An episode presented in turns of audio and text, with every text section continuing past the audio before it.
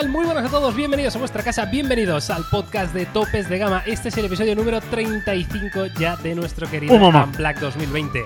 Un espacio semanal en el que repasamos las últimas noticias, debatimos sobre diferentes temas y también dedicamos algo de tiempo al off-topic. Ese pequeño momento de relajación, ¿no? Donde soltamos cualquier cosa que se nos pasa por la cabeza, eso sí, que no tenga nada que ver con tecnología y donde Yauma suele soltar, bueno, mm, predicciones de futuro que por algún extraño motivo pues se acaban cumpliendo, Yauma. No siempre, no siempre, pero a veces sí, a veces se cumplen. Yo es que. Esto es increíble. Siempre se me ha dado bien predecir el futuro. Está feo que lo diga yo, pero, pero es así. No, no, Por cierto, curioso. quería decir, un espacio semanal, pero que lo puedes tener diario. Si Claro. te suscribes al, po- al podcast y aquí el canal de YouTube, de tu PS Unplugged, ¿eh? Cosa que recomiendo hacer, ¿eh? Totalmente. Ya sabéis que estamos en todas las plataformas de podcast, como Spotify, Anchor, Apple Podcast, Google Podcast. Spreaker y la que se te ocurra. Y también en YouTube, como dice Jauma, en el canal Topes de Gama Black. Te suscribes y aparte del podcast completo, pues vas a tener un episodio diario, ¿no? Un, un pequeño fragmento del podcast completo para todos aquellos y aquellas que no tengáis tiempo de verlo del tirón. Así que nada, hoy es eh, martes 1 de septiembre, Jauma. Y tienes Eh, efeméride. Tengo efeméride. Por cierto, antes Eh, de que empieces con la efeméride, decir que hoy, hoy no tenemos a Carlos, aunque de vez en cuando igual aparece Oh, aquí. ¿Ves? vale. Ya sabía yo. Eh, y la tele está un poco más baja de lo que debería porque no se sujeta en su lugar. Y un si en algún momento durante el también. podcast se cae al suelo, no sería de este año. Vale, me parece. O sea, sería, de hecho, lo normal sería que en algún momento durante el podcast esta tele termine cayendo al suelo. topes de gama a la vanguardia de, de la tecnología. Aquí, aquí es, es- es la clara demostración, Jauma, de En topes que- de gama se hacen muchas cosas bien, Sí, sí, sí. pero no el bricolaje, no, no ni el montar cosas. Se nos da mal, se nos da mal. Esto es. Bueno. Bueno, vale, Jauma. eh, tengo efeméride. eh, esta semana, aparte de la efeméride, vamos a hablar de un montón de cosas. Hay noticias eh, sobre nuevos teléfonos Xiaomi, sobre Sony, sobre algunas cositas interesantes de OnePlus también, alguna filtración por ahí. Así que. ¿Has dicho Sony? Mm, He dicho Sony. He dicho Sony. ¿Un teléfono? Un teléfono. Uh. Uno que a lo mejor Bueno, se no tan- vende. esto no es tan habitual. Esto no es tan habitual. O sea, no es, no es algo que Sony no es Xiaomi.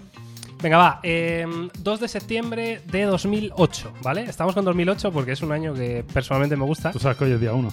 Sí, pero es que justo el día 1 las efemérides que había eran muy cutres, Jaume. Entonces Venga, vale. ya me he permitido la licencia de hacer efemérides que surjan en esta semana. Vale, vale, completa, venga, ahí lo ampliamos un poco. Venga, entonces 2 de septiembre de 2008. Em, ¿Sabes la versión de qué navegador se liberó ese día? Me das apuestas, tampoco creo que tenga que ser uno Eh, rarísimo. Chrome. Ahí está. Google Chrome, Ah, el día 2 de septiembre de 2008, lanzó la primera versión, eh, que era una versión beta, además, y eh, unos días más tarde, de hecho el 11 de De septiembre 2008. 2008. Hace 2008. 12 años ya. Sí, y es curiosa la noticia porque eh, decían por aquel entonces los, eh, los ejecutivos de la compañía, ¿no? Que no estaban muy por la labor de, de esto de meterse en una guerra de navegadores, lo llamaban ellos, ¿no? Porque Mm. decían que para qué, ¿no? Que teniendo ya Google como buscador, ¿no? Que, que no les hacía falta quizá meterse en una guerra de la que igual iban a perder mucho dinero. Pues yo no sé cómo les ha ido a nivel económico, pero el, el navegador ha triunfado bastante. O sea que. De hecho, que lo muy- estamos ¿Tú, tú usando qué usabas antes de Chrome? Yo ahora uso mucho Chrome. Y antes usaba Firefox. Yo también, sí, sí. ¿no? Antes, de, antes de Chrome, Firefox 100%. Y, y ahora ya, fíjate que, que Microsoft lo está haciendo muy bien con el nuevo Edge basado en Chromium este que han sacado nuevo, que está muy bien, aún así sigue utilizando Chrome porque me parece más cómodo, ¿no? Los servicios de, de Google, todo, Mm. Sí, la sesión iniciada, todas estas cosas, me parece cómodo. En fin, pues ahí está la efeméride. Vamos, Jaume, si quieres, con la primera noticia que tiene que ver con Xiaomi. Ya sabéis que Xiaomi es uno de esos fabricantes que, bueno, pues nos acostumbra, ¿no? A hacer presentaciones cada muy poco tiempo, nuevos teléfonos, nuevos terminales y, bueno, pues parece que han vuelto de vacaciones ya con ganas, Jauma. Vamos a Sí. hablar de un nuevo teléfono de Xiaomi que de momento sabemos poco, lo poco que ha anunciado Xiaomi en su Twitter oficial. Y es que vamos a ver un teléfono eh, 5G de Xiaomi, vale, de la serie MI 10, que va a costar menos de 300 euros, Jauma. Bastante enigmático. Vaya sorpresita, ¿eh? Que saque un teléfono Xiaomi. Esto no lo hemos visto nunca. La verdad que ya sabéis, ¿eh? Xiaomi es un no parar, ¿eh? Es un- es- de verdad es una cosa bastante loca.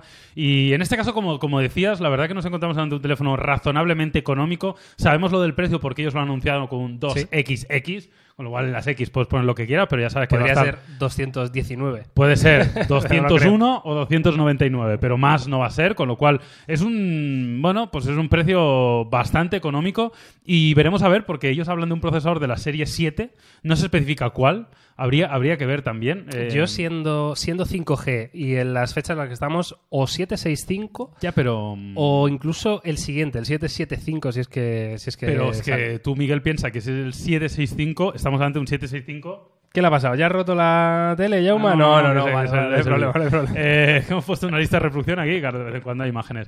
Eh, el 765 por menos de 300 euros es muy barato, ¿eh?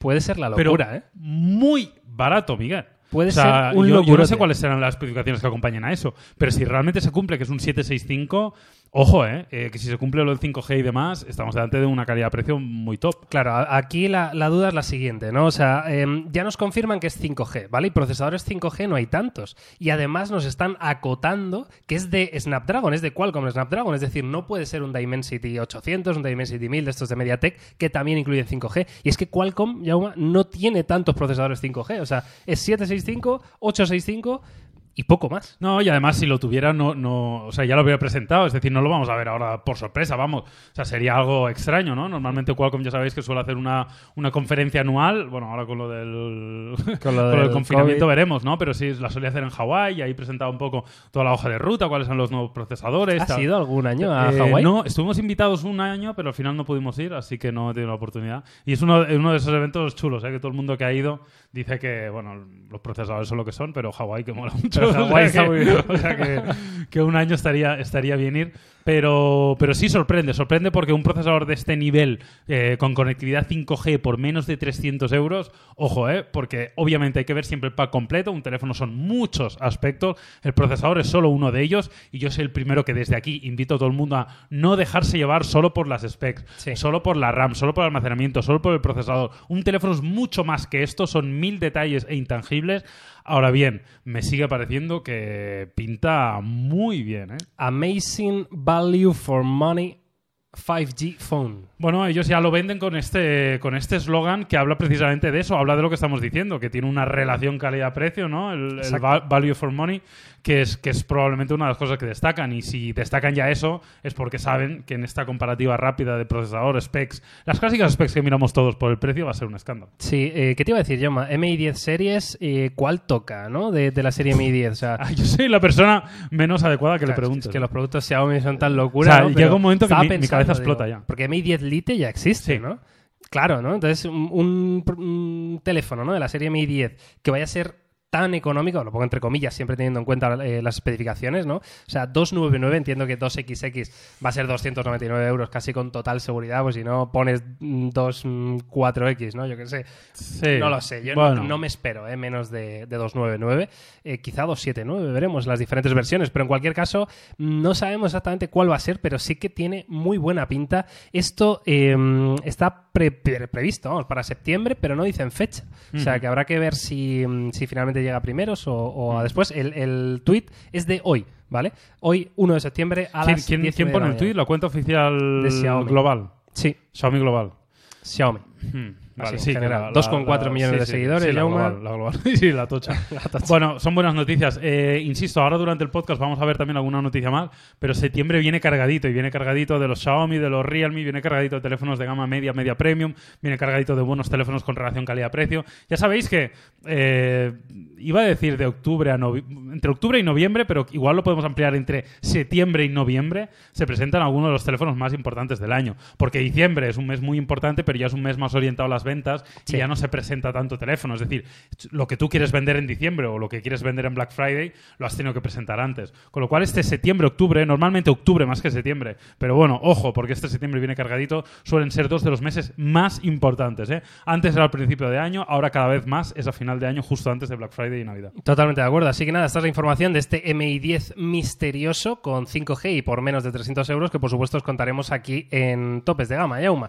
Em, si te parece, vamos a ir cambiando a la siguiente noticia, em, que tiene que ver con OnePlus, y es que eh, al parecer se ha filtrado un render del que posiblemente sea el OnePlus 8 T. Ya sabéis que OnePlus acostumbra, ¿no? Cada año a, a sacar una versión, bueno, revisada, ¿no? De su, de su dispositivo principal de año eh, y siempre le pone el apellido T, ¿no? Lo hemos visto históricamente en OnePlus. Suele ser eh, un dispositivo que comparte muchísimas de las características con su hermano anterior, pero bueno, meten algún pequeño boost, ¿no? Ya sea en Claro. procesador, ya sea en, en cámara. Y bueno, pues tenemos un render de lo que es este OnePlus 8T, Yauma. Yo no sé. eh, ¿qué puedes esperar tú? Eh, este es el render, en concreto lo estamos viendo ahora mismo en, en- Mm. en el vídeo.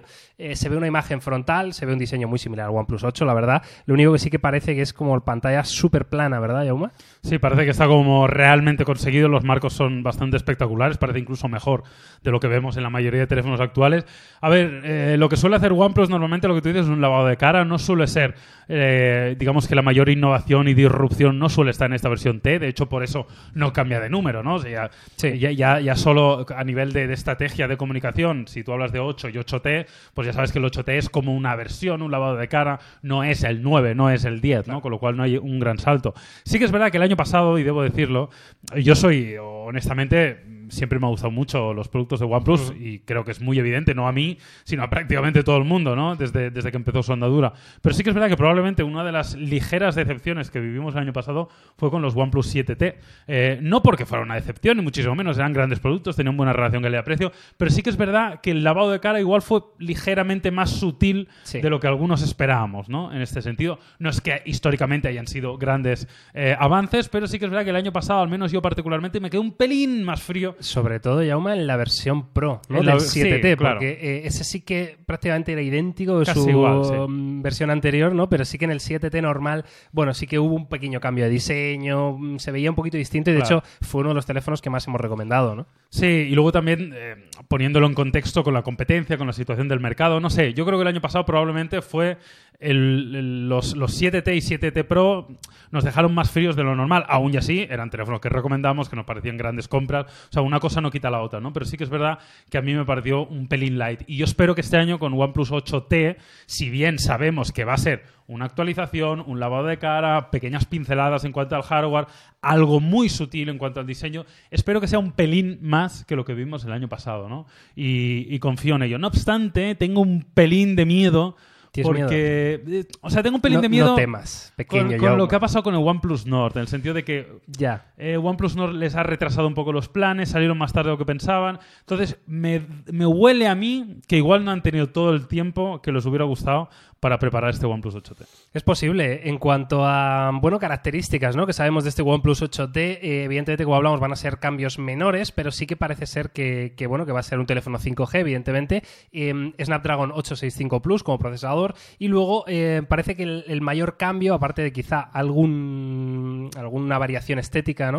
Va a estar en el apartado de la cámara, ¿no? Yo no recuerdo exactamente el OnePlus 8, el normal, no el Pro, eh, el sensor principal de cámara que yo recuerde era de 48 megapíxeles, ¿verdad? Bueno, me haces hablar de memoria, pero sí, creo Ahora que lo sí, buscamos. creo que sí. Eh, entonces, este 8T va a tener un sensor principal de 64 megapíxeles, acompañado de un gran angular de 16 y un macro de 2 megapíxeles, ¿no? Esto sería eh, la mejora de la cámara principal, ¿no? Que, sí, mira, aquí lo pone. Eh, la cámara principal de 48 mega- megapíxeles que se encontró en el OnePlus 8.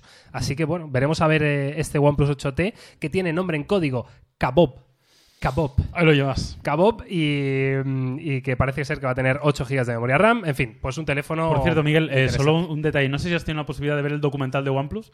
No, Eh, te lo tengo pues pendiente. es- Está en Amazon, ¿verdad? Es, es bastante interesante. Debería estar en Amazon, pero en Amazon España no aparece en el Ah, ¿no? catálogo. Entonces yo ¿Qué lo vi en el canal de YouTube de OnePlus, lo tienen colgado en los Ah, capítulos en YouTube. Y es bastante recomendable. Desde aquí os lo recomiendo y por eso también mm, los que no lo hayáis visto y le vais a echar un vistazo entenderéis lo que hablo del OnePlus Nord que en el, en el digamos que en el, en el documental hablan de pues de los retrasos ocasionados por el confinamiento, de las dificultades, ¿no? de sacar un teléfono así, aunque luego les salió muy bien y termina el documental diciendo que las ventas fueron increíbles de los primeros días y tal, pero sí que es verdad que creo que esto le ralentizó un poco, creo que el OnePlus Nord estaba pensado para salir antes en el mercado.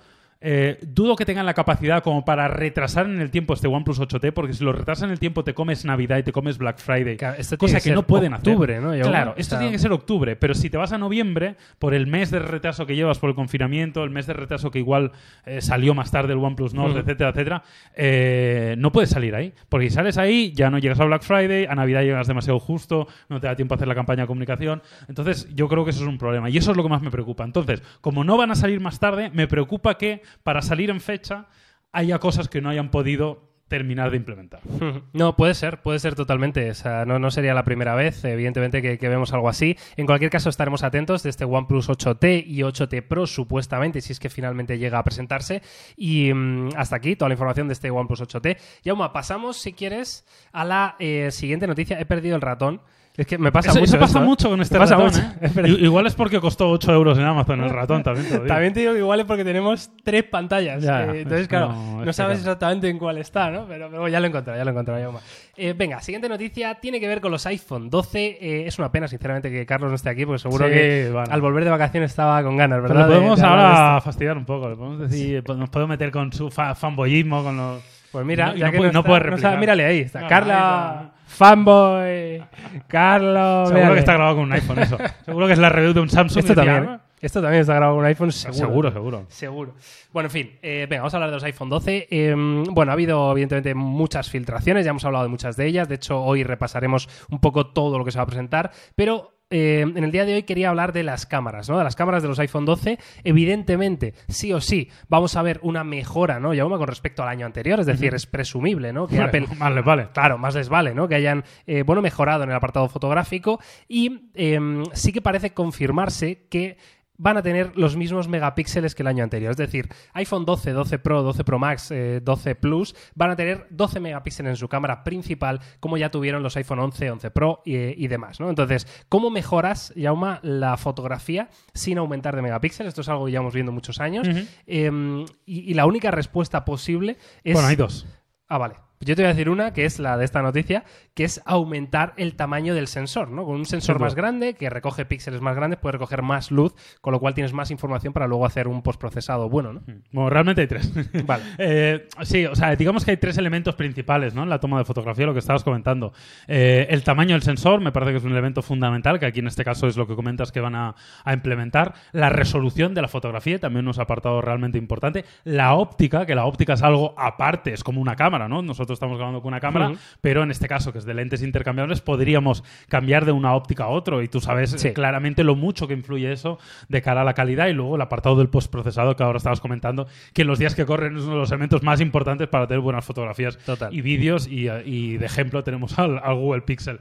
Sí, en este caso, como tú dices, eh, a ver, la resolución tiene una importancia relativa al iPhone históricamente y lo vemos en el último de ellos, que creo recordar, y hablo de memoria, que los tres sensores eran de 12 megapíxeles. Sí, yo creo creo que son- que creo que además también. conservaba una coherencia en cuanto a la resolución, Mm. independientemente del tipo de sensor que utilizaras, pues eh, 12 megapíxeles son de las resoluciones más pequeñas que encontramos a día de hoy en el Sí. mercado dentro del panorama de teléfonos eh, de gama alta, ¿no? La mayoría tienen pues 16, 64, 108, o sea, es que hay absolutamente de todo. Y a pesar de tener solo 12, pues la verdad que encontramos una de las mejores fotografías en el iPhone, ¿no? Y en este caso, el tamaño del sensor es muy importante, especialmente para las fotografías con peores condiciones de luz, ¿no? Porque nos ayuda a recopilar más luz. Al final ya sabéis que la fotografía es luz, no es otra cosa que luz. Sí. Y, y cuanto mayor sea el sensor, más fotografía en bajas condiciones podremos tomar sin necesidad de meter tanto ISO, sin necesidad de que haya mucho ruido, de que, de que la foto quede ahí un pelín emborronada, un pelín mal, ¿no? En este sentido. Con lo cual, este, este apartado es fundamental. A mí no me preocupa, lo debo decir desde ya, que la resolución no sea muy grande. Ojo, tener mucha resolución es bueno, desde luego, por supuesto, cuanto más grande sea la foto, más posibilidades tengo a posteriori. Ahora, si me das a elegir entre un- una resolución pequeña y una calidad de imagen alta, o una resolución alta y una calidad de imagen pequeña, que eso también pasa, pues obviamente me quedo con la calidad de imagen. Yo tengo una, una teoría, Jauma, que, que se me acaba de ocurrir. Además. Miguel. Se me acaba de ver en ocurrir. primer plano, ¿eh? Eh, si te fijas, los dos fabricantes que utilizan sensores con megapíxeles pequeños, ¿no? que son Google y Apple, que utilizan este sensor de 12 megapíxeles, son precisamente los que mejor trabajo en fotografía computacional hacen. ¿no? Es Sin decir, duda. em, ¿habría una posibilidad, Yauma, de que un sensor de 48 megapíxeles o 64 o 108 tuviera demasiada información para que su fotografía computacional eh, surtiera efecto? ¿Qué quieres decir? ¿Que no, no, Uh. no supiera manejar toda esa información? Sí, claro. O- que, que lo- fuera lo- más complicado, más lento, o que todavía no hayan trabajado el suficiente tiempo en, en esto, ¿no? Lo desconozco. La verdad que lo desconozco, pero Yo creo que no. O sea, yo si tuviera que juegas, apostar, apostaría que no. Pero desde el desconocimiento, insisto que no soy un experto en este tema. Apostarías y- Pero- y perderías, probablemente. Eh, Probablemente sí, pero no, no lo creo. Pero bueno, podría ser una posibilidad. La verdad que no, no lo sabemos, pero sí que es verdad que es curioso, ¿no? Como algunos de los que mejores fotografías hacen son los que tienen un, ta- un- un tamaño de fotografía, una resolución, unos megapíxeles, una cantidad de megapíxeles menor a muchos de la Lo, competencia. lo que está claro es que la competencia dice, oye, yo no, yo no tengo tan buen hacer en fotografía computacional, con lo cual mm, me da igual. O sea, meto un sensor de 108 Claro. megapíxeles porque al final voy a tener más detalle y Claro. ya está, ¿no? Y que sea la, la- imagen y, pura y que más, capta el y más sensor, ¿no? marketing, porque al final ya sabemos que nos guste o no, pero tú vas a un lineal de un centro comercial Sí. y dices, este tiene 108 y este tiene 12, ¿cuál Total, es mejor? total. Obviamente, cualquier persona, por lógica pura, lo primero que piensa es que el de 108 es mejor que el de 12. De hecho, puede ser. De hecho, es mejor en cuanto a que es más grande la fotografía y tienes más información. Pero eso no siempre se traduce en hacer unas mejores fotos y para eso está Topes de Gama. Ahí está, ahí está, es imprescindible. Esa es nuestra función, Miguel. Imprescindible. Eh, bueno, entonces, eh, el año que viene, ¿vale? Los iPhone de 2021, los iPhone 13 o como se llamen, que no creo que se llamen así. eh, Ah, sí que- ah, ya, los- ya el siguiente. Ya el siguiente eh, se está filtrando que efectivamente van a cambiar, van a dar ese salto a un sensor de 48 megapíxeles. Habrá que ver en cualquier caso, eh, pero sí que me parece interesante ya comentar esta tabla que tiene aquí esta gente de, de Phone Arena. Eh, la voy a hacer un poquito más grande. ¿puedo? Venga, Sí. sí, hombre. Vale, que están los cuatro modelos, ¿vale? Y, mm, y vamos a, a ir viendo un Ah, que poco. no sabes cuál quiero yo. Claro, o sea, el, el- el que quieres tú está clarísimo, pero hay un detalle que me ha Siempre es parecido. más grande, o sea, es que me da igual lo que tenga. Mira, atento, ¿vale? Eh, tenemos, eh, empezamos por el iPhone 12, básico, ¿vale? Venga. El que sustituye al iPhone 11, pantalla de 5,4 pulgadas, tecnología AMOLED. Una vergüenza. Muy pequeño, muy Es pequeño. vergonzosamente pequeño. ¿Vale? Muy pequeño, con el chip A14, Ridículamente pequeño. A14 Bionic, eh, bueno, con 4 GB de memoria RAM. Flagrantemente pequeño. 4 GB de RAM, ¿eh? Irrisoriamente pequeño. Vale, 64, 128, 256, las cámaras de 12 megapíxeles, en este caso dos sensores, ¿vale? Que serán, entiendo que igual que en el iPhone 11, normal y gran angular. Seguro. Eh, y vale, y ahí está, hay un precio entre 699 y 749 dólares, ¿vale? No está mal el precio. Vale, ahora, atento, ¿eh? iPhone 12 Max, que es el mismo, Pero más grande. grande. Tamaño de pantalla 6,1 pulgadas. ¿vale? Pequeño. 6,1 pulgadas, Pequeño. que es el tamaño que tiene el iPhone 11 actualmente, si no recuerdo mal. Pequeño, Miguel. vale, pequeño, con eh, 4 GB de RAM también. ¿Sabes cuál es el motivo también de que la pantalla no sea muy grande? El diseño. Sí, es, es Porque al final el iPhone tiene el problema de que tiene la pantalla más pequeña que sus rivales porque tiene un, diseño frontal infinitamente peor Sí, que cualquier otro, ¿no? Es Entonces luego, luego ves un Samsung que te coge y te mete 0,4 pulgadas más de pantalla en el mismo tamaño de teléfono. Totalmente de acuerdo. Eh, bueno, muy curioso, ¿no? El 12, 5,4 pulgadas, 12 Max, 6,1. Pero es que el 12 Pro, el, el teléfono que sustituye el iPhone 11 Pro, el pequeñito, el que le gusta a Carlos, crecería, según esto, de tamaño desde las 5,8 de este año a 6,1 pulgadas. Uh, Carlos Que estará igual. Carlos estará jodido, ¿eh? Carlos estará, estará fuck it con esto, ¿eh? Yo creo que cuando lo vea se, se va a reconciliar. ¿eh? Se va a reconciliar en cuanto lo vea. Va a decir, "Mira". le va a hacer corazoncitos en los ojos, chiribitas y... Va a decir Carlos, bueno, es que realmente 6,1 pulgadas es lo mejor que hay. Claro, claro. Ah, no, este eres tú, vaya. vaya. bueno, y el 12 Pro Max, que entiendo, Yauma, que es el que te va a gustar a ti, Sí. 6,7 pulgadas. Bien. Tamaño potente. Ladrillito, bien. Sí, con 6 GB de RAM. Bien. Y bueno, 64, 256, 512. Yo creo, sinceramente. Hablaban de, de que podían partir en 128, Sí, ¿eh? yo también lo Hay creo, un poco sí. de polémica con De esto. hecho, aquí el único que parte de 128 es el 12 Pro normal, por lo que vemos en esta tabla. Y el 12 Pro Max parte de 64. Es raro eso. Es raro, sí. yo Es raro. Yo creo que va a partir de 128 probablemente, aunque también entiendo la estrategia de partir de 64 Sí, para poder ofrecer un precio más económico. Claro. Bueno, pues ahí está. Esta es la tabla, esta es la información sobre las cámaras de los nuevos iPhone 12 que veremos, bueno, dentro de muy poquito, ¿no, Yauma? O sea, me parece que la fecha de presentación era el 12 de octubre o así. Sí, o el- no recuerdo la memoria, pero 8, sí, ¿no? sí, sí. Faltará poco más de un mes, con lo cual estaremos, estaremos atentos. Y evidentemente, primeras impresiones, review, prácticamente de todo aquí en topes de gama, comparativas. O sea que vamos, os vais a aburrir de iPhones y más este año que hay tantos modelos, con lo Sí, cual habrá muchas comparativas y habrá muchos vídeos de ellos. Vale, Yauma, vamos con la siguiente noticia. Em, quiero que me pinches la cámara, la cámara del navegador. Porque no, la mía también. La No, mía no, la tuya, la tuya, la Si tuya. me pudieras poner ahora pantalla dividida con este señor tan carismático que tenemos aquí en el navegador. ¡Uh! ¡Bravo, Pete, bravo! es mi ídolo, ¿eh? Es que Yauma se Es amigo emociona. mío. Yo es que, claro, yo estuve con Pete Lao en, en el Taj Mahal. Es la anécdota que, Estuve en el que Taj Mahal siempre cuentas. No sé si es que no Sí, tienes más o es Bueno, porque es la que más la te única gusta, que tengo tío. con. Es que Tampoco te tengo muchas más. O sea, Pete Lau... lo- bueno, no, perdón. es- He visto dos veces a Pete Lau. Lo he visto en India y en China. Oh, En Shenzhen, en la fábrica. en las oficinas. Eh, bueno, eh, fuimos a la fábrica, pero yo lo vi en las oficinas, visitamos primero las oficinas, que luego es bastante, me hizo gracia ver el documental de OnePlus, lo que comentaba anteriormente, porque claro, salen las oficinas y me Ay, hacía gracia porque estabas joder, tú, claro, yo estaba ahí. yo ahí comí pad thai, a mí me comí un arroz con curry, ¿sabes? Y me hacía como Qué gracia. ¿no? grande, tío. Y, y nada, eso simplemente. Entonces eh, lo, lo vi en China, eh, que desde aquí mm, me pareció súper Ah, te iba a interesante. decir, le mando un abrazo a, No. a Pete si me estás, si me estás oyendo. Pete, un abrazo, hombre, coleguita. No, pero, pero sí que fue, fue muy interesante la visita a la, fábrica y a las oficinas de, de OnePlus y luego lo que te comentaba de India, ¿no? que, que fue también una experiencia interesante porque OnePlus, uno de sus mercados principales es el mercado indio. Tipo majo. Tipo muy majo, muy majo. De hecho, yo creo que la gran mayoría tiene a Cal Pei como el personaje de OnePlus, sí, ¿no? totalmente. Porque es más joven, habla bien inglés, mientras que Pete Lau no habla inglés, aunque lo entiende, pero no lo habla, siempre va con un traductor.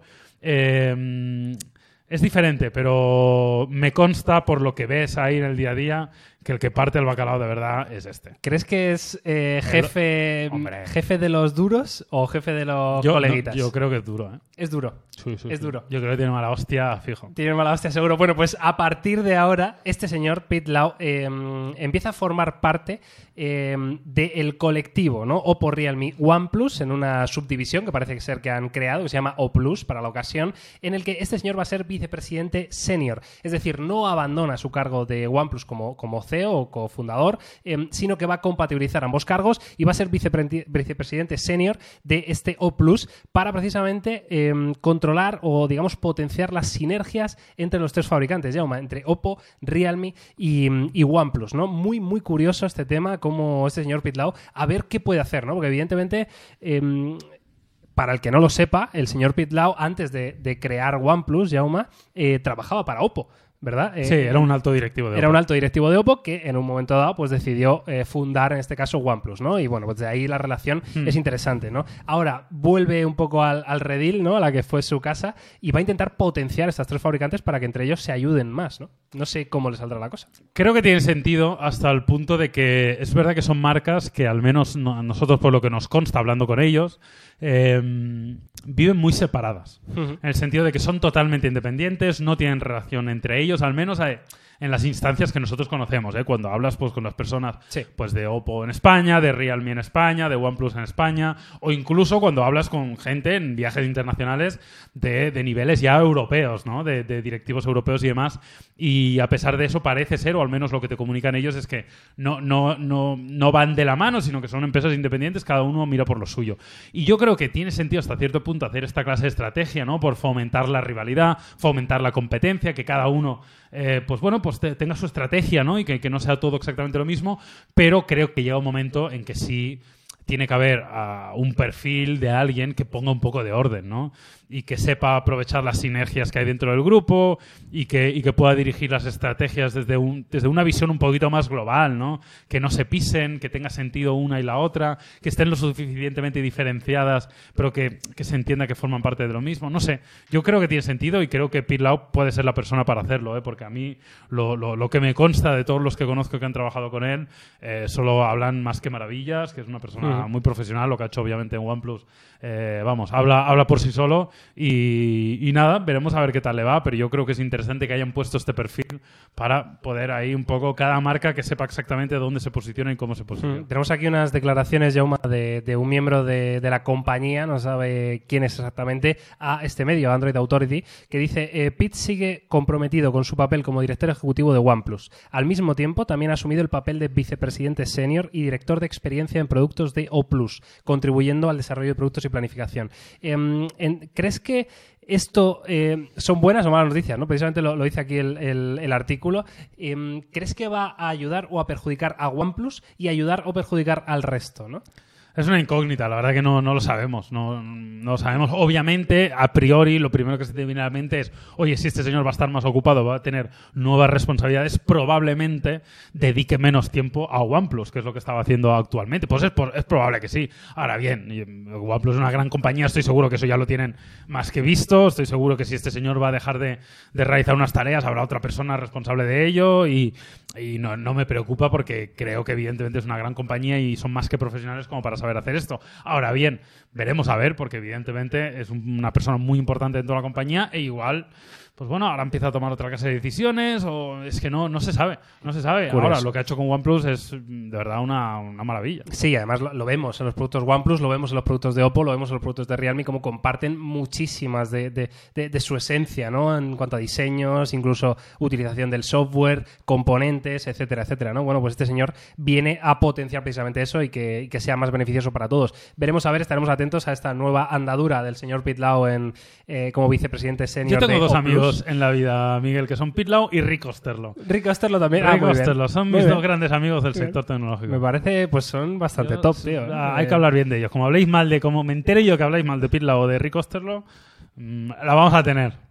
Vale, Yauma, pues eh, vamos a la siguiente noticia. Eh, sí, noticia que tiene que ver con Sony, un fabricante, bueno, bastante polémico, ¿no? En los últimos años, sobre todo en cuanto a smartphones se refiere, parece ser que no acaban de dar con la tecla, ¿no? Para hacer teléfonos de verdad que, sean masivos en venta. No sé hasta qué punto ya han, dado por perdida esa batalla, ¿verdad? Y han dicho, oye, vamos a hacer productos de nicho, vamos a, hmm. hacer un poco lo que se nos da bien, eh, sobre todo aprovechando precisamente lo que hablamos, ¿no? De las sinergias, ¿no? Entre... hacer alguna broma, pero me callo. Vale, no, puedes hacerla, yo. ¿Y qué es lo que se nos da bien? pues precisamente división de cámaras, alfa, ¿no? Se les da muy bien. Estoy totalmente de em, acuerdo. Bueno, pues a potenciar, ¿no? Esa división, ese, éxito que tiene el mercado fotográfico eh, y aplicarlo al sector de los smartphones. Ya lo vimos con el Xperia 1 Mark II a principio de año. Un teléfono Yauma que pese a tener fallos o, ¿no? dolencias que ya achacaban hace tiempo, ¿no? Eh, y se ve, ¿no? Claramente que a ese precio pues puedes tener opciones mejores, pero bueno, que dio buenas sensaciones en cuanto a rendimiento fotográfico, es una de las cosas que se le sí, eh, pedían, Sí y no. Sí, no, en el sentido de eh, ¿es un teléfono una gran cámara? Por supuesto. Claro. ¿Es con diferencia la mejor cámara del mercado? No. No. Y ese es el problema. O sea, el problema es ese. El problema no es que sea peor en otros apartados. El problema es que si tú haces un smartphone, eres el líder en fabricación de cámaras, eres un pionero en la tecnología mirrorless de las mejores cámaras profesionales del mercado, eres, eres, eres un ídolo. Realmente Sony es, es, para... Es líder, casi. Es, líder, es, pionero, es innovador, es, vamos, eh, es, que es el quien empuja el mercado de la fotografía, del audio, del vídeo. Luego saca un smartphone, que se puede entender que tenga un peor diseño, que tenga una peor batería, que tenga un peor procesador. Eso se puede entender. Pero que no sea con diferencia el mejor en cámara, es raro, es raro porque luego lo cogías, hacías grandes fotos, hacía muy buen vídeo, tenía un software muy profesional, etc, etc, etc. Pero cogías el móvil, cogías un Note 20, cogías un iPhone 11 eh, Pro Max, cogías un LG, el que sea, pero cogías otros flagships y te hacían fotos igual o mejores.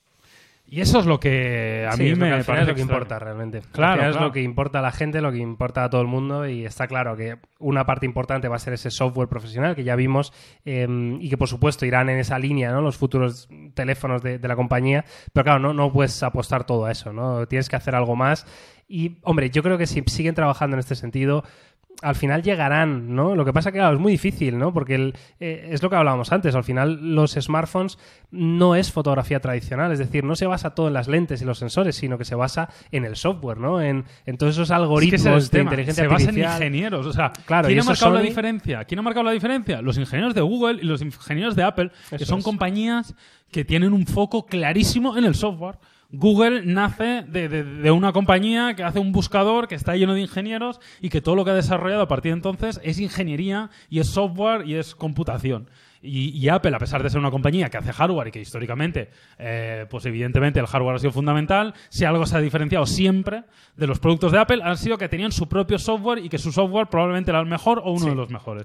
Entonces, a ese nivel, pues esto es lo que te crea la diferencia a día de hoy en este aspecto. Y por eso Sony no es el líder haciendo fotografía móvil, porque la fotografía móvil no es tanto el sensor o la óptica, que también, sino tiene mucho que ver con el procesado, con el software, con la integración y luego también, ¿por qué no decirlo?, con la usabilidad, con la velocidad, que también son aspectos muy importantes para un usuario, ¿no? Con lo cual yo creo que es algo que van a tener que ver y, luego lo que me da rabia, y es que de verdad es que me, sabe mal, porque es que Sony ha sido líder también en smartphones. Sí, Teníamos un, Z3 en su momento que era un telefonazo. Eh, este canal nació analizando eh, el Sony Ericsson X10, o no me acuerdo cómo se llamaba.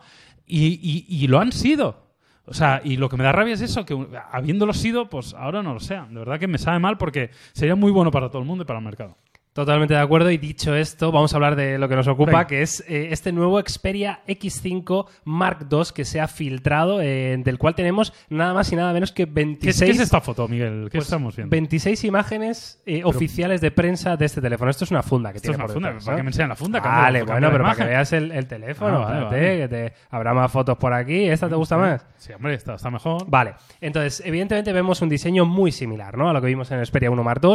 Sobre todo, una de las cosas que más se le critica a Sony en mi opinión, sin razón, es los marcos tanto superior como inferior, ¿no? Em, se critica, ¿no? Que no tenga este diseño todo en pantalla. Em, sí, se les critica porque evidentemente parece un pelín, ¿no? Menos atractivo que otros eh, modelos del mercado, pero siguen teniendo doble altavoz frontal, algo de lo cual yo te puedo decir, Jauma, que echo de menos siempre, siempre que no tengo en, en, un teléfono, ¿no? Y este Xperia 5 Mark II, bueno, pues va a tener, ¿no? Aparte del diseño muy similar, como decimos, estáis viendo diferentes imágenes, Jauma, no sé qué, mm, bueno, qué feeling, ¿no? Te da a ti, pero mira, mm, si potencian también por este lado, ¿verdad? Con, con el mm. tema de, PlayStation. Hombre, si algo le va bien a Sony es, la división de PlayStation, de eso no hay, no hay, ninguna duda. Bueno, veremos a ver. La verdad que yo siempre estoy como muy abierto de mente. Lo que pasa es que nos hemos dado algunos batacazos últimamente y bueno, y sabe mal, ¿no? Pero bueno, la verdad que a nivel diseño tampoco está mal, ¿eh? No, no me parece feo. Es lo que tú dices, igual no es tan disruptivo en cuanto a marcos y en cuanto a ser súper todo pantalla, un diseño tan tan cuidado en este sentido, pero sí que es verdad que se ve bastante sobrio, bien acabado. Mira, si algo ha hecho bien eh, Sony también ha sido teléfonos con muy que daban muy buen feeling en la mano. o sea, que se les veía como, como, como bien acabados, robustos, que no se ensuciaban mucho, que están como, como bien, de verdad, que te, apetecía tenerlo en la mano. Es más, el diseño trasero siempre me ha gustado muchísimo. el delantero, evidentemente. Los colores suelen estar bien elegidos. la etapa aquella de los marcos gigantes, pues no, pero, pero el diseño trasero siempre me ha parecido súper elegante, súper chulo eh, y un diseño diferente, ¿no? Sobre todo al que hace la competencia, que es algo de agradecer. Estamos viendo las cámaras que tendrá este Xperia 5 Mark II, eh, sensor de 16 megapíxeles, focal 2.2, eh, perdón, de 16 milímetros es 12 megapíxeles, que sería el, gran angular. Tenemos un telefoto de 70 milímetros, que sería un focal 2.4, también de 12 megapíxeles. Y por último, el, angular normal, que sería de 24 milímetros, focal 1.7, 12 megapíxeles. Yo, así de memoria, creo que son las mismas, ¿no? Que el Xperia 1 Mark II. Pues mira, no me acuerdo de memoria, pero, pero sí es una configuración que me parece que tiene todo el sentido del mundo. Me parece la configuración ideal en este sentido y poco, poco hay que decir. Veremos a ver, mira, tiene, tiene, el jack, de 3.5, que es algo que también Sony históricamente ha mantenido bastante y es algo que algunos usuarios valoran. El doble altavoz, que es lo que comentabas tú anteriormente, que en el diseño es algo ligeramente diferencial. Eh, veremos, veremos a ver. Eh, no sé, no sé. Yo de verdad tengo una sensación de. Tengo esa sensación de querer que funcione pero mi cabeza me dice, sabes que es difícil que vaya a funcionar. Sabes que es muy el corazón, el corazón me dice, venga, que ya verás cómo va a molar, pero luego la cabeza me dice, te vas a llevar otro, otro fracaso. La verdad que claro, eh, estoy de acuerdo con Jauma. ¿eh? O sea, yo lo digo sinceramente, lo he dicho en muchas ocasiones, pero por si acaso no me habéis escuchado, yo el Sony Xperia 1 Mark II, a pesar de todo lo que está diciendo Jauma, con lo cual coincido totalmente, sería un teléfono que yo perfectamente podría llevar en mi bolsillo. Em, sobre todo por diferente y porque me gusta la forma que tiene Sony de hacer estas cosas cosas, ¿no? Y al final, vale, ok, tienes una cámara peor o, por lo menos igual que el resto, eh, ahí no vas a ganar nada, pero esa experiencia de fotografía profesional, de vídeo profesional, de una pantalla 4K, de, este doble altavoz, ¿no? Esa experiencia multimedia, el, buen hacer de Sony en estos apartados, en estas eh, divisiones que ellos tienen tan buena mano, ¿no? Pues a mí personalmente me, me ganan, ¿no? Veremos a ver si esta Xperia 5 Mark II llega a solucionar algo la papeleta Sony, ¿no? No creo, sinceramente, como dice Yauma, va a ser lo mismo, un poquito mejorado. No sé exactamente cuáles son las características que van a mejorar. Eh, quizá entiendo la llegada del 5G, ¿no? O sea, van a actualizar, ¿no? al 5G, entiendo, con algún modem de estos nuevos. Y, poquito más, ¿no? Habrá que ver, habrá que ver. Bueno, estaremos atentos. No sé si tenemos fecha, ¿tenemos alguna información con respecto a eso? No, pero bueno, supongo que vendrá en esta jornada, ¿no? Que estamos hablando ahora de septiembre-octubre, de muchos terminales, de pre-Black Friday, pre-Navidad, ¿no? Y probablemente Sony se quiere sumar también con este Xperia 5. Y bueno, esperemos, esperemos que sea un gran terminal, que funcione bien y que poco a poco vaya recuperando mercado, porque insisto, sería realmente positivo y a mí me apetece que así sea. Como veis, el teléfono feo no es. No, no, O sea, feo al menos no lo parece. Luego veremos en mano. Pero, pero bueno, como siempre habrá que probarlo, lo veremos y aquí en Topes de Gama obviamente lo analizaremos. Vale, Oma, toda la información en Topes de Gama, como dices tú, nos quedan dos, ¿eh? Nos quedan dos noticias, eh, las dos interesantes. Vamos con la siguiente que tiene que ver con la presentación oficial de los nuevos Realme 7 y 7 Pro. A mí esto me parece ya raro por timings en el mercado, porque a, principio de este año, creo recordar que fue en abril, al menos en España se presentaron el Realme 6 y 6 Pro. Yo creo que en China salieron un poco antes. Claro, es posible, ¿no? Es posible que este... Pero Miguel, da igual, si esto ya no hay timing. Realme, Xiaomi, van, van, para ellos no hay, no hay vida. O sea, ellos ya no son de, no, el año... No, no, no. O sea, Realme, Xiaomi van a otro ritmo. O sea, juegan a otra cosa. ¿Sabes lo que te quiero decir? Entonces ellos sacan productos cuando les sale de, las narices y además lo sacan en China, luego lo presentan en Europa, tal, no sé qué, y, es un no parar. Así que nada, hablemos de ellos porque buena pinta tiene, ¿eh? Sí, efectivamente estáis viendo aquí el Realme 7 Pro, eh, todas las características confirmadas, que de hecho una de las cosas que más me llama la atención es el diseño trasero. Evidentemente se actualiza el módulo de cámara para, bueno, mm, quedarse más cerca ¿no? de la tendencia actual del mercado, pero esto lo, lo estamos viendo en Realme, esta, esta parte trasera serigrafiada, ¿no? Con con el eslogan, en este caso de la compañía, estas letras gigantes. Ahí personalmente me parece que le da un toque bastante. Mm, con bastante personalidad. A mí me gusta, es muy diferencial, ¿eh? A mí me gusta, tío. No lo hacen la mayoría, veremos a ver qué tal también la combinación de colores. Yo, a mí últimamente los diseños de Realme en general me están gustando bastante. Y aquí hay un poco. Esto es un poco como, como el Barça Madrid, ¿no? O sea, están los que son más de Xiaomi y los que son más de Realme, ¿eh? Y yo debo decir que cada vez me inclino más la balanza hacia Realme que Xiaomi. ¿eh? Es una pena ¿no? que Realme todavía no llegue a, tanto mercado ¿no? como llega Xiaomi y, demás. Pero bueno, démosle tiempo porque, porque como dice Jaume, desde luego van a ser el, va a ser el Barça Madrid los próximos años en, calidad-precio. ¿no? Por lo demás, vemos un, teléfono, según eh, podemos leer, con pantalla eh, de 6,4 pulgadas, tecnología Super AMOLED con 16 millones de colores, una resolución em, eh, Full HD Plus, ¿vale? tampoco esperábamos ninguna locura, con una relación de aspecto de 20 novenos y 400 211 píxeles de... ¿Tasa de refresco? Pues eh, es de 120 hercios. Eh, lo he leído en algún sitio. Y Ese es uno de los puntos que Realme siempre potencia. ¿eh? Pero ya te digo yo que son 120 hercios. Y también es, es, un poco diferencial con Xiaomi. Xiaomi no apuesta tanto muchas veces por la tasa de refresco, aunque muchas veces tiene mejores paneles que Realme, mientras que Realme lo apuesta todo un poco más a la tasa de refresco, a veces sacrificando un poco más la calidad del panel.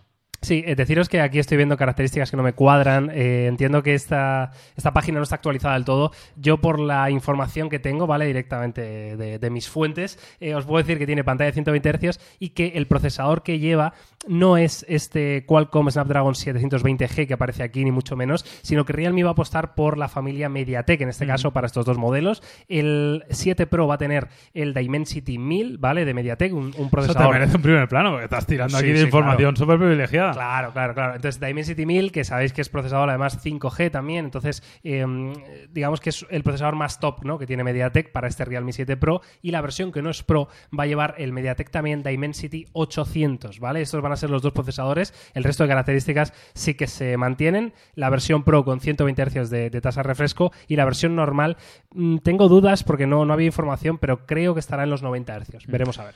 Recordemos que muchas veces también lo que sucede es que a veces sacan productos para diferentes mercados, con lo cual tampoco es necesariamente que sea errónea esta información, o igual es para un tipo de mercado, para otros mercados llega con otro procesador, otra configuración, ah, igual unos para el mercado asiático, chino, el resto para Europa, Estados Unidos, veremos a ver, pero sí que es verdad lo que, lo que comenta Miguel sobre todo de la utilización de procesador MediaTek, lo cual evidentemente puede funcionar muy bien, obviamente, pero puestos a elegir yo siempre prefiero Qualcomm y eso no, no, no, no lo voy a cambiar y esto puede ser también por lo que hablamos siempre. Gran relación calidad-precio, llegas al mercado, te haces con una cuota, ya lo ha hecho Realme, como hizo Xiaomi en su momento, pues igual ahora hay dos opciones o reduces costes o aumentas beneficios con vendiéndolos más caros. Si no quieres vender el teléfono más caro, tienes que reducir algún coste. Y uno de ellos es pasarte a MediaTek en lugar de Qualcomm. Sí, de hecho, el procesador suele ser de los, de los elementos más caros ¿no? que tiene un, smartphone y realmente hay mucha diferencia ¿no? entre Qualcomm y, MediaTek en este caso. Estoy con Yauma. O sea, yo creo que, que Realme ya ha aterrizado con, con, con, los dos pies, además, bien firmes ¿no? en el suelo del mercado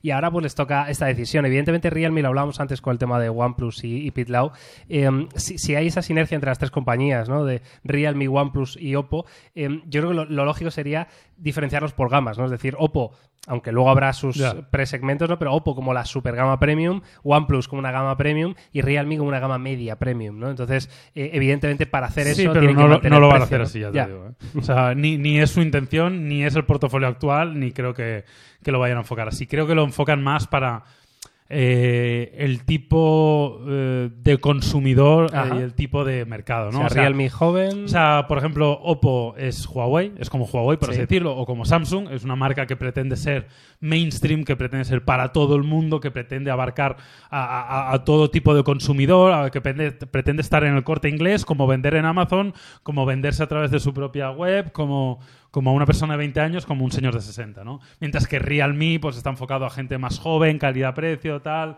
OnePlus es para el nómada digital, más freak, más técnico, más conocedor del producto. O sea, cada una tiene diferente enfoque más en cuanto al consumidor, no tanto en cuanto al posicionamiento del producto per se como tal. Porque ya es así. O sea, Oppo hace productos muy caros, Sí. super premium, y hace productos muy baratos. Eh, y muchas de las otras, Realme también hace productos muy baratos y también hace otros razonablemente más caros. más caros, sí, premium, no llegan a- al super premium, pero evidentemente, bueno, en cualquier caso, eh, poco más tenemos que deciros de estos Realme 7 y 7 Pro. Bonito, Estaremos- ¿eh? También hay que decirlo. Sí, son bonitos, son bonitos los dos. Yo creo que eh, van a ser muy buenas opciones en el mercado. Ya lo fueron los Realme 6 y 6 Pro. Habrá que ver, evidentemente, qué tal rinde este, este procesador de MediaTek. Y Realme, además, está haciendo muy buen trabajo en general, como dice Yauma, no solo en la calidad-precio que ofrece, sino también en escuchar a los usuarios. Han cambiado, me consta, además, que han hecho muchísimo trabajo en el software. De hecho, Realme eh, UI es, es una de las capas más interesantes a nivel de software de- del panorama Android, con lo cual, mm, muy buenas eh, expectativas con estos teléfonos y seguro que los disfrutamos, Jaume. Sí, así que nada, que queda una noticia, Miguel. Una me, estoy perdiendo la presentación que tenía. ¿eh? Venga, va, una Vamos a hacer una noticia y cerramos ya porque Una rápida. no lo puedo decir en el podcast, pero ahora mismo tengo, es que las presentaciones ahora ya sabéis que no son físicas, son digitales. Y ahora tengo una que os va a gustar y la quiero preparar bien. Así que... Ahora cuando te vayas me quedo yo solo, tío, cerrando el podcast. Les cuento un off-topic no, no. increíble. ¿Ah, sí? Venga, va. Yo te pongo la cámara y Sí, ya sí, me tú- quedo vale. yo solo Me con mi pare- gente. Me parece tío. bien. me parece con, bien. mi, con mi audiencia. Venga, última noticia, Yoma. Eh, Poco X3 NFC, exactamente lo que necesitas. Se va a ¿En serio presentar. se llama Poco X3 NFC? Sí, O sea, Exacto. joder, me gusta porque le dan relevancia al NFC. Cosa que Sí, bueno, entiendo que es el Poco X3, ¿no? Y simplemente el que vamos a ver en España el 7 de septiembre a las 2 de la tarde es la versión NFC, ¿no? Eh, este, esta foto, Pero que esta llama imagen... la atención.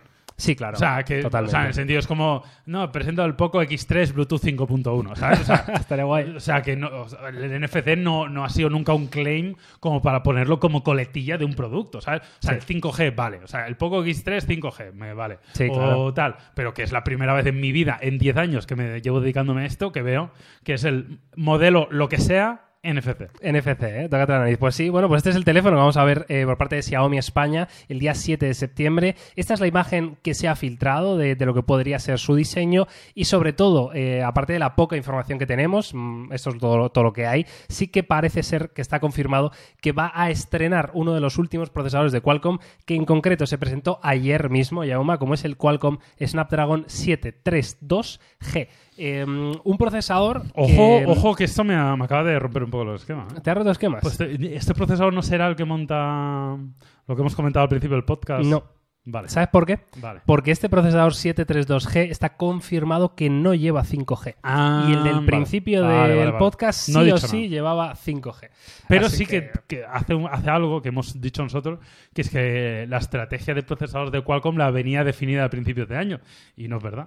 Con esta noticia me acabas de romperlo. Totalmente, ¿eh? Totalmente. Bueno, Sí, está sí. bien, está bien, que sepamos también que Qualcomm de vez en cuando se saca algo de la chistera sin que estuviera presentado desde los inicios. Eso es, bueno, pues va a incluir, va a ser el primer teléfono en estrenar este procesador, un procesador con arquitectura de 8 nanómetros y 8 núcleos, que habrá que ver, evidentemente, cómo rinde. eh, y este Poco X3 NFC, como dice Jauma, bueno, pues eh, hacen el hincapié ¿no? en la tecnología NFC, porque evidentemente para nuestro mercado en concreto, yo creo que Xiaomi se ha dado cuenta que oye, Sí, la gente quiere ¿no? hacer pagos en movilidad y, y- y es una lacra, ¿no? Una- decir, oye, es que está muy bien este teléfono, es que no puedo pagar en ninguna tienda, ¿no? Y Mm. más ahora con todo el tema del COVID, lo importante que es llevar el teléfono, ¿verdad? Que no tienes ni que tocar un datáfono ni, Claro. ni nada, es súper seguro, ¿no? En ese sentido.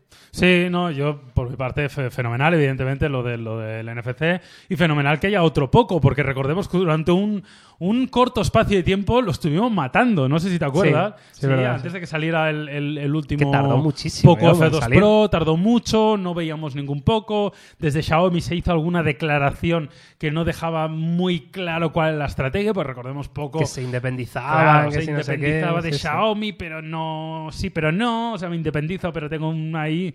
Y es raro, pero últimamente estamos viendo como la actividad de Poco crece. Hemos visto ya algunas noticias, también lo hemos Sí. comentado alguna vez. Sí, sí. Tenemos nuevo terminal, con lo cual, bien. Recordemos que poco, si algo lo diferencias por una relación calidad-precio, todavía mejor que la mayoría de teléfonos Xiaomi. De hecho, estamos viendo como muchos teléfonos Xiaomi están ligeramente aumentando el precio, mientras que parece que poco se va a quedar, eh, digamos, como el rey de la calidad-precio, ¿no? En, en precios ligeramente más económicos, mientras que algún Xiaomi pueda ascender de precio y seguir siendo una gran opción, pero igual ya a precios ligeramente más altos, poco va a tener el foco clarísimamente en tener una relación muy económica, con lo cual veremos a ver qué tal este, pero bueno, nos queda muy poco. ¿Qué día se presenta? El día 7 de septiembre. Vamos, no queda ¿Qué, nada. qué te parece este diseño trasero? Así rápidamente. Está bien, Cuatro no- cámaras. Bien, bien, normal. Está No, bien. no te emociona, ¿no? Hombre, no es el. No me emociona, pero no me parece que esté mal, para nada. Bueno, pues ahí está. 7 de septiembre, Poco X3 versión FC. Y esta ha sido toda la actualidad tecnológica eh, de esta semana, Yauma. Si quieres puedes irte. Te, dejo. No me importa en absoluto. Te o dejo sea, tu cámara, ¿eh? Te dejo tu cámara. vale. Señores, me voy.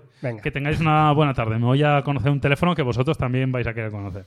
¡Hasta luego! Venga, eh, bueno, Yauma se va. eh, esto es raro, o sea, yo lo sé, lo- mm, sentimos ¿no? que tengamos que hacerlo de esta manera, porque como dice Yauma, pues al final, oye, tiene que irse a esta presentación y luego agradeceréis tener esa información en topes de gama. Así que bueno, rápidamente eh, os cuento un poco un pequeño topic, ¿no? O sea, ya sabéis que, la semana pasada, eh, bueno, os comenté que había estado leyendo, ¿no? Leyendo libros y os recomendé un, bueno, una pareja de libros de Brandon Sanderson que se llama Escuadrón y el segundo libro que se llama Estelar. Bien, pues ahora me he informado un poquito más y resulta que eh, esa familia de libros, esa saga, van a ser cuatro libros. ¿Vale? Cuatro libros que va a escribir este señor eh, y todavía solo hay publicados dos.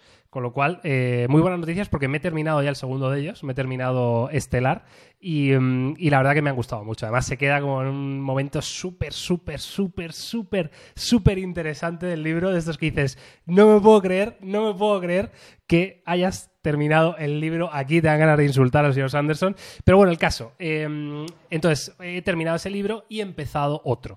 ¿Qué libro he empezado? Bueno, pues ya que me tengo el hype tan por las nubes, ¿no? Con el señor Sanderson, pues he empezado eh, lo que dicen los, eh, los expertos, los analistas, eh, los aficionados a este señor, lo que dicen que es su obra magna en cuanto a literatura de fantasía, ¿no? Yo la verdad que soy un gran amante de, este tipo de literatura y, mm, y bueno, pues el señor Sanderson ha creado lo que se llama como el archivo de las tormentas, ¿vale? Que es un universo eh, que van a ser 10 libros, 10 pedazos de libros, de los cuales actualmente, a día de hoy, solo hay publicados tres. O sea, imaginaos eh, la magnitud que va a tener esto, que va a ser algo absolutamente de locos. Lo bueno que el, tío este, por lo visto, mm, escribe a buen ritmo, ¿sabes? No, es como el, como el de Juego de Tronos, el George R. R. Martin, que, que el tío va, eh, va escribiendo una página por año, ¿no? Pero no, este tío escribe a muy buen ritmo. Y, bueno, lleva tres, lleva tres escritos de este archivo las tormentas. En concreto me he empezado a leer El Camino de los Reyes, que es el número uno, y es eh, y, se ve desde las primeras páginas, ¿sabéis? O sea, eh, venía acostumbrado de Escuadrón y Estelar, que es una saga con mucho más light, ¿no? Lo dijimos en, en la semana pasada, que es como mucho más, bueno, sí, más ligerita, muy fácil de leer. Y aquí nada más empezar a leer, te das cuenta de que esto es otro rollo, de que esto es otro nivel, de que, de que aquí vas a encontrar una historia realmente apasionante. O sea, de verdad tengo muchísimas ganas de seguir leyendo, así que ya os contaré El Camino de los Reyes, Archivo de las Tormentas, que por cierto es curioso porque se llama Archivo de las Tormentas, porque el, el- señor este, es que tiene problemas mentales, claramente, tiene muchos problemas, em, bueno, pues ha inventado un universo, ¿no? Que se llama el Cosmere. Entonces dentro del universo hay como diferentes planetas. Y este en concreto es sobre un planeta que tiene em, una tor- unas tormentas, ¿no? Que tienen que ser la, la locura de, de- de bestias, de fuertes, de rayos, que arrasan todo, que es una tormenta que va dando vueltas alrededor de, la Tierra o de este planeta, y entonces toda la sociedad está, digamos, adaptada a eh, cuando llega esa tormenta, ¿no? Es como cada mil días o algo así, pues sabes que en tu zona va a llegar la tormenta, entonces todos los edificios están como inclinados hacia un lado, ¿no? Para intentar resistir el, azote de esa tormenta. Bueno, en fin, eh, muy curioso, muy curioso, así que muchas ganas de, de leer y de contaros sobre todo este Camino de los Reyes. Em, por lo demás, poco más. Eh, ahora que me quedo solo con vosotros, me voy a poner, íntimo, ¿vale? Con vosotros. Eh, quiero aprovechar para decir que sois la mejor audiencia que puede tener un podcast y un video podcast en el mundo mundial. Eh, que Jauma y Carlos están encantadísimos con este proyecto. Yo también, fuera bromas, eh, la verdad que es un placer absoluto. Eh, y nada, sentimos eh, que esta semana, pues, Love Topic, pues no ha habido mucho más. O sea, va a empezar la liga dentro de todavía unas semanas. No tenemos mucha cosa que ver. En Netflix os puedo asegurar que no estoy viendo nada que no os haya recomendado ya. O sea, de hecho, estoy empezando a pasar por ese por esa crisis ¿no? de, series que no acabo de. Así que mira, eh, un buen momento, buen momento para eh, recomendadme series aquí debajo en los comentarios, ¿vale? Em, y a ver si empiezo a ver alguna. Y la semana que viene, si queréis, hablamos de ella, ¿vale? Así que nada, esto ha sido. Esto ha sido todo. Esto ha sido el podcast número 35 de nuestro Unplug, disponible, como ya sabéis, en todas las plataformas de podcasting, en YouTube también, en nuestro canal Topes de Gama Unplug. Un placer, de verdad, estar ahí eh, contándoos todos y sobre todo charlando, ¿no? Que es lo que más nos gusta a nosotros sobre tecnología. Y nada, suscríbete, deja un me gusta, coméntanos lo que te dé la gana y nos vemos, nos oímos la semana que viene con mucho más. Que vaya bien. Chao, chao.